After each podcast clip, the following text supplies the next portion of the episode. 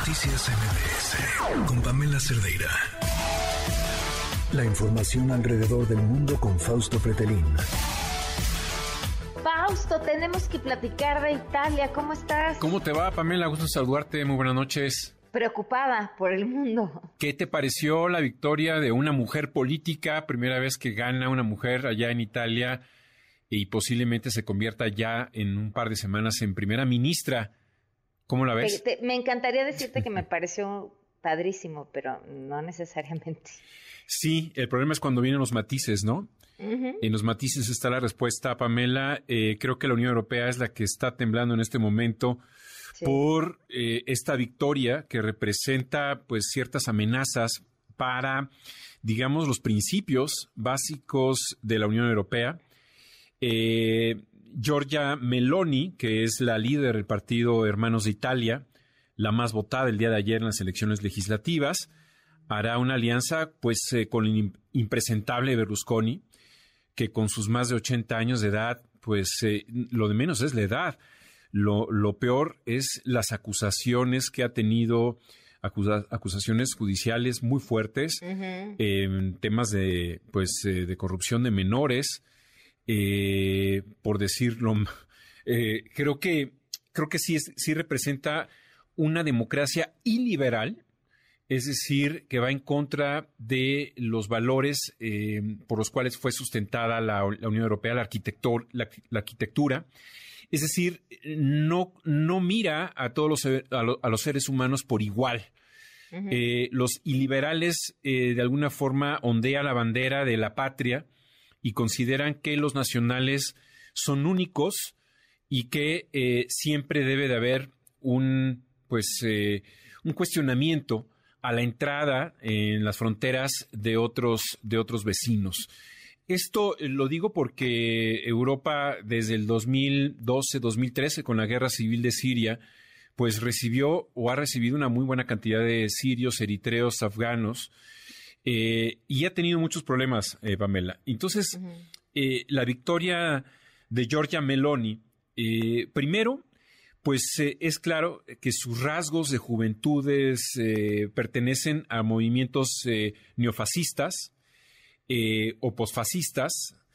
En realidad, ella ha, pues, ha aplaudido a Mussolini en su momento, sí, hace algunos años, no lo dice ahora, Ahora dice que eso es historia, pero en su momento ya dijo que eh, Benito Mussolini fue un gran patriota. Y cuando se defiende la, bandera de Mussolini, bueno, hay que recordar precisamente una de las etapas negras de Italia y de Europa, que inclusive se adelantó a Hitler, ¿no? Los dos personajes, eh, pues, eh, siniestros del siglo pasado en Europa occidental, no hablemos de la Unión Soviética, pero sí es claro eh, el gran temor. Hoy, hoy en España y Francia, que han sido países pues criticados por Meloni, eh, o si no criticados, sus gobiernos actuales sí ha aplaudido a la ultraderecha, por ejemplo, en España de Vox, ella fue a Andalucía a hacer campaña a favor de este partido ultraderecha, y a Francia, pues eh, ha criticado a Francia, a Scholz también, ha criticado a Macron, eh, y, creo que el gran problema es qué va a ocurrir. Esa es la gran duda ahora en Italia. Eh, llega a través de la democracia, llega evidentemente a través de las instituciones.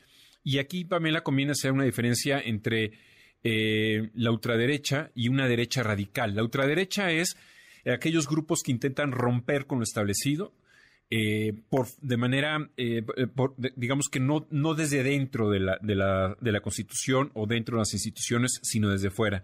Y la derecha radical, pues es como Meloni, es como Vox en España, es decir, se integran y llegan al poder a través de las reglas democráticas, pero traen un discurso muy fuerte, muy duro en contra de la migración, en contra de los derechos de las mujeres, de los gays, homosexuales, Em, porque la, mención de ella o la frase de ella es patria, eh, Dios, patria y familia, ¿no? Eh, digamos que ese es el triángulo en donde eh, no intentará salirse y no intentará desviarse de estas tres variables. ¿no? ¿Por qué encuentran eco estas, ¿cómo llamarlo?, estas corrientes. Mira, particularmente en, en Italia, Meloni fue la única, eh, su partido, Hermanos Italia, fue el único partido que no formó gobierno con, eh, con Draghi, es decir, con el actual primer ministro en funciones. no hizo gobierno, fue la única opositora. Encuentra, encuentra eco por la crisis, es una crisis económica fuerte, la italiana, el hartazgo, es decir, prácticamente todos los candidatos de ayer, los líderes de los partidos de ayer, ya habían formado gobierno, ya han sido primeros ministros, ya han estado decepcionando a la población.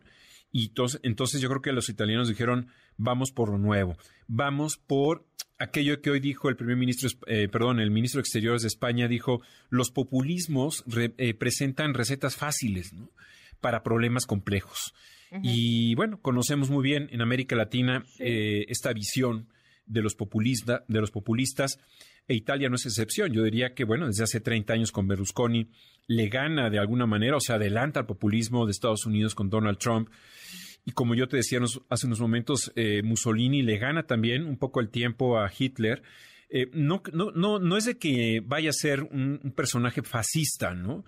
Pero sí es un personaje que divide, que polariza es un personaje que para los problemas que tiene hoy en día Italia en términos de, eh, de migración, puede tener muchos problemas con la Unión Europea, como los tiene Polonia y como los tiene Hungría. Son dos países también con democracias, mm, podríamos llamarlas iliberales, en el sentido de que no les dan a las mujeres los mismos derechos que los hombres y quieren ser conservadores.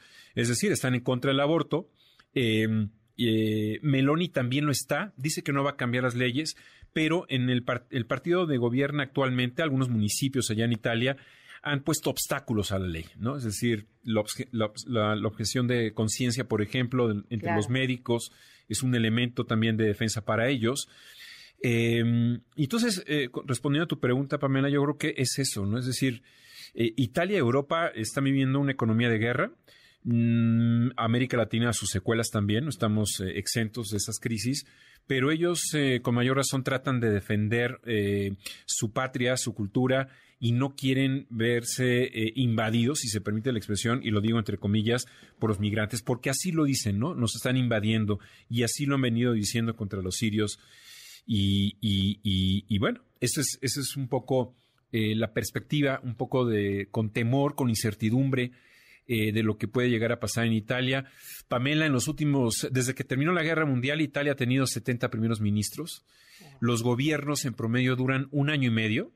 La enorme inestabilidad, pues es propicia precisamente por las coaliciones, ¿no? La, inestabilidad en, el Parlamento.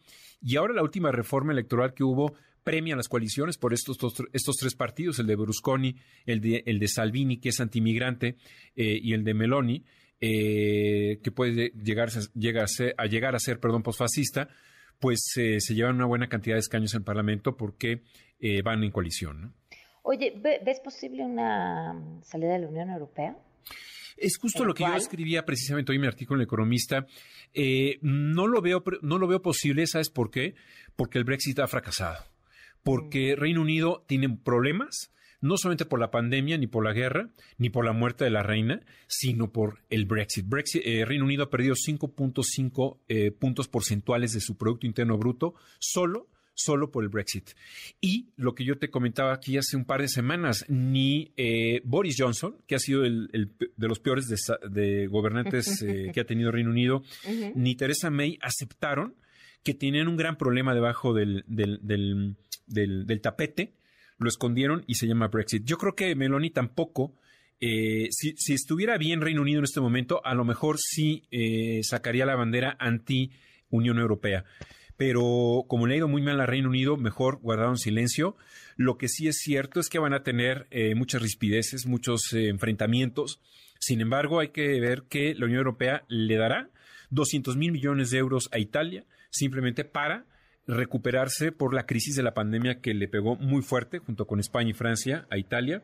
Eh, y ese es el gran costo de oportunidad en términos económicos. Es decir, no, bueno, ya hay una poderosísima razón para no irse. Exactamente. No, pueden, no pueden decir no a esos 200 mil millones de euros en un momento crítico en la economía italiana. Claro. Oye, Fausto, Fausto como siempre, pues muchísimas gracias por acompañarnos. Te, te mando saludos, Pamela. Buenas noches. Noticias MBS